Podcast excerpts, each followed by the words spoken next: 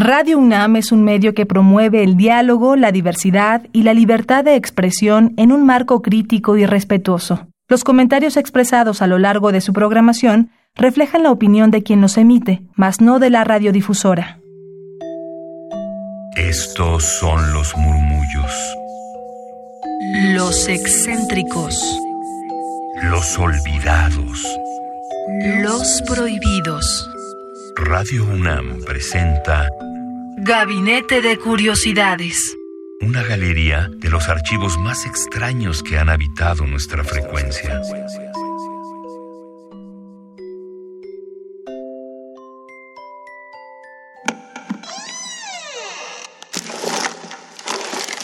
Experimentación sonora.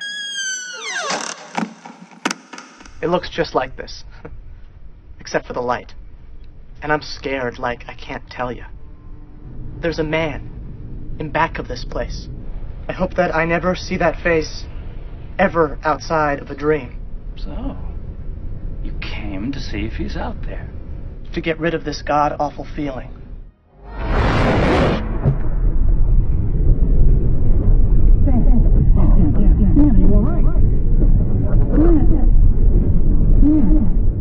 Bienvenidas, bienvenidos a Gabinete de Curiosidades. Yo soy Frida Rebontulet y ustedes son mis almas hertzianas que hoy se sumergirán en las frecuencias sonoras, oníricas de lo que la película Mulholland Drive de David Lynch nos tiene en su banda sonora y en su historia particularmente.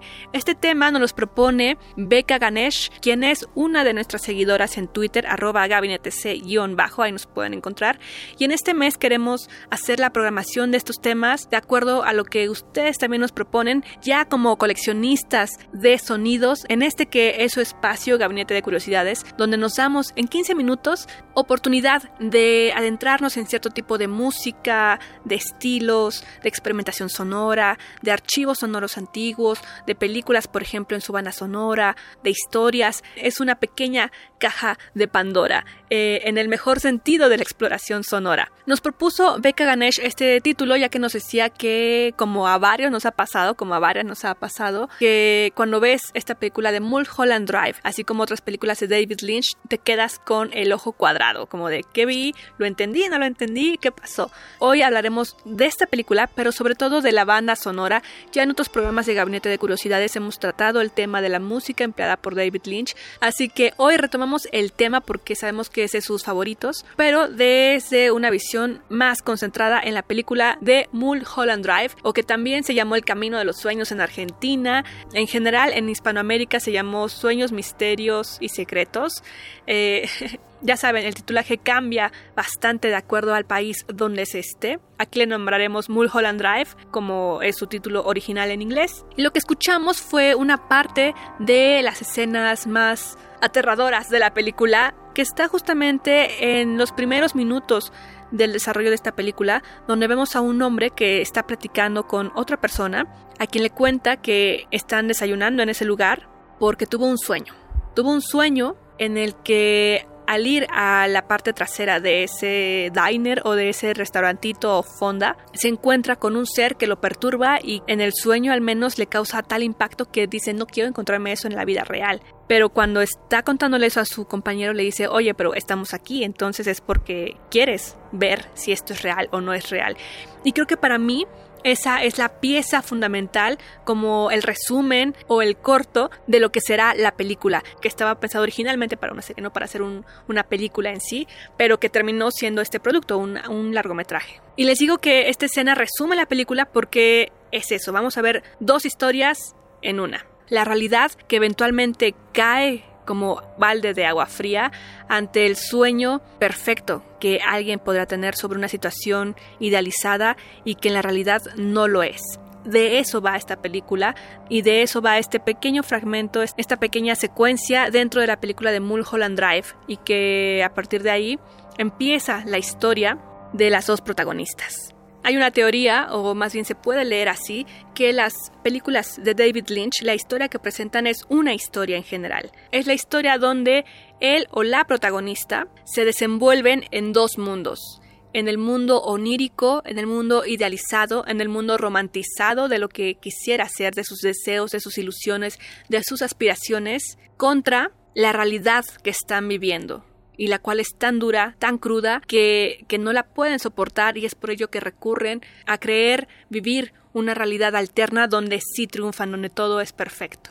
Eso es la premisa de las historias que vemos en la cinematografía de David Lynch y en esta ocasión en Mulholland Drive no es la excepción. En esta película la historia A, con la cual empieza la película, es una trama donde una mujer, en este caso interpretada por Naomi Watts, se muda a la casa de su tía que sale de viaje para emprender como actriz, esto después de estar motivada al ganar un concurso de baile, y llega con todos sus sueños, con todas sus ilusiones a la ciudad de Los Ángeles, la ciudad de los sueños, Hollywood, donde su objetivo es audicionar para la mayor cantidad de películas posibles, comerciales, llamados, en fin, y que se ve interrumpida por la aparición de una mujer misteriosa con amnesia, que de repente ella ya se ve envuelta en, esa historia, ya, no se siente llamada por los castings y, su carrera en general, sino por develar el misterio de la identidad de esta mujer que aparece. Esta es la historia A, al menos en la secuencia que nos presentan de forma visual, y en la historia B vemos a la misma protagonista Naomi Watts en un contexto completamente diferente, donde ella es una persona que tiene problemas emocionales, económicos, grandes frustraciones en casi todos los terrenos de su vida y donde vemos que termina en un homicidio y posteriormente en un suicidio. Aquí tenemos que hacer la acotación de que no queremos promover este tipo de conductas, pero estamos hablando de esta obra cinematográfica en particular, que justamente ahora podemos ver que desmenuza varias consecuencias de lo que ha sido por muchos años el amor romántico, el amor idealizado, en el cual muchos se han visto envueltos y al no poder controlar esta situación de vivieron felices para siempre, se tornan en seres violentos, controladores o controladoras y que en el peor de los casos termina en esto, en un homicidio hacia el objeto del deseo, en este caso que es una persona humana. Así que no promovemos estas situaciones, promovemos el amor libre y relaciones equitativas, respetuosas y todo bajo el consentimiento. Dicho lo cual, seguimos en esta historia en la cual la historia real, por así mencionarlo, es la historia B, donde esta mujer, Diane, protagonizada por Naomi Watts, paga a un asesino a sueldo para ir contra la persona que era su, su, novia, su amante, esta actriz que sí tuvo éxito y que ella se vio relegada de su vida y también de su sueño de ser la gran actriz. Y esa es la gran realidad que, que le perturba, que le molesta, que, que, no puede controlar y por la cual termina en suicidio. Y ante esa situación, su plano onírico, inconsciente, o su consciente idealizado podrá ser, crea esta realidad alterna, crea este sueño que vemos justamente a ella como un ser brillante, amistoso, empático, y que se va tornando también en un misterio justamente porque los sueños son así, de repente no tienen sentido, de repente ahí se te va abriendo la realidad como de esto no es real, es un sueño. Y es por ello que la llave que nos abre estos dos mundos que están jugando al mismo tiempo es el Club del Silencio. Esta escena donde las dos mujeres van al Club del Silencio a las 2 de la mañana es como si alguien despertara a las 2 de la mañana y quisiera ir al Teatro de la Ciudad de Esperanza Iris y ve que sí hay una función.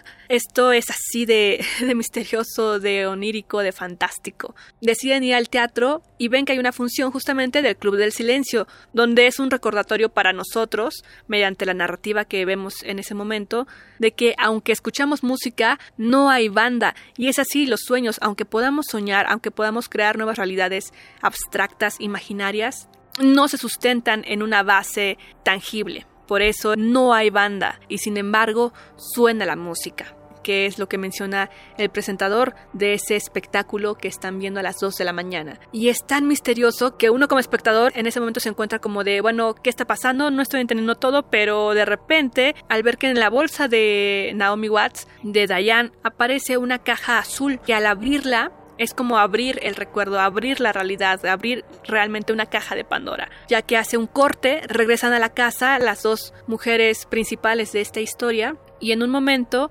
desaparece, desaparece este personaje secundario y ella se encuentra en una realidad en la cual el sueño y la vigilia se unen y todo se empieza a descomponer y empezamos a ver la realidad actual de ese personaje, ya no la parte fantástica, en la cual se va dando cuenta de su propia realidad que no puede afrontar, que terminó una relación y pagó por matar a la persona que no pudo controlar o retener en esta relación, lo cual evidentemente tiene una perspectiva mal enfocada de lo que es una relación y, es por ello que no puede y es por eso que la conciencia se le empieza a, a revelar de forma irreversible hasta terminar en suicidio y de forma visual lo tenemos con esta presentación de las dos personas mayores que se le acercan con gestos desencajados para asustarla y atormentarla hasta que ella toma la pistola. Es esa la representación de sus temores, de sus miedos que entran como pequeñas hormiguitas y se van haciendo grandes, grandes, grandes, grandes hasta atormentarla por completo. Pero que ya enfocándonos a la banda sonora, fue compuesta por Angelo Badalamenti, este músico italiano compositor que ha trabajado muchos años con David Lynch en Terciopelo Azul, por ejemplo, en la serie de Twin Peaks y desde luego en Mulholland Drive. Él desarrolló estos temas para la película que escuchamos de fondo en este programa y que ahora podemos escuchar. Esto es Jitterbug de Angelo Badalamenti, parte de la banda sonora de Mulholland Drive de David Lynch.